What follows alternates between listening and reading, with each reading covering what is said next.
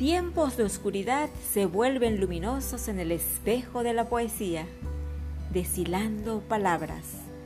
Un manojo de emociones regalan una mirada para deshilar palabras del pensamiento y dejarlas anidar en el espíritu. Teresita Durán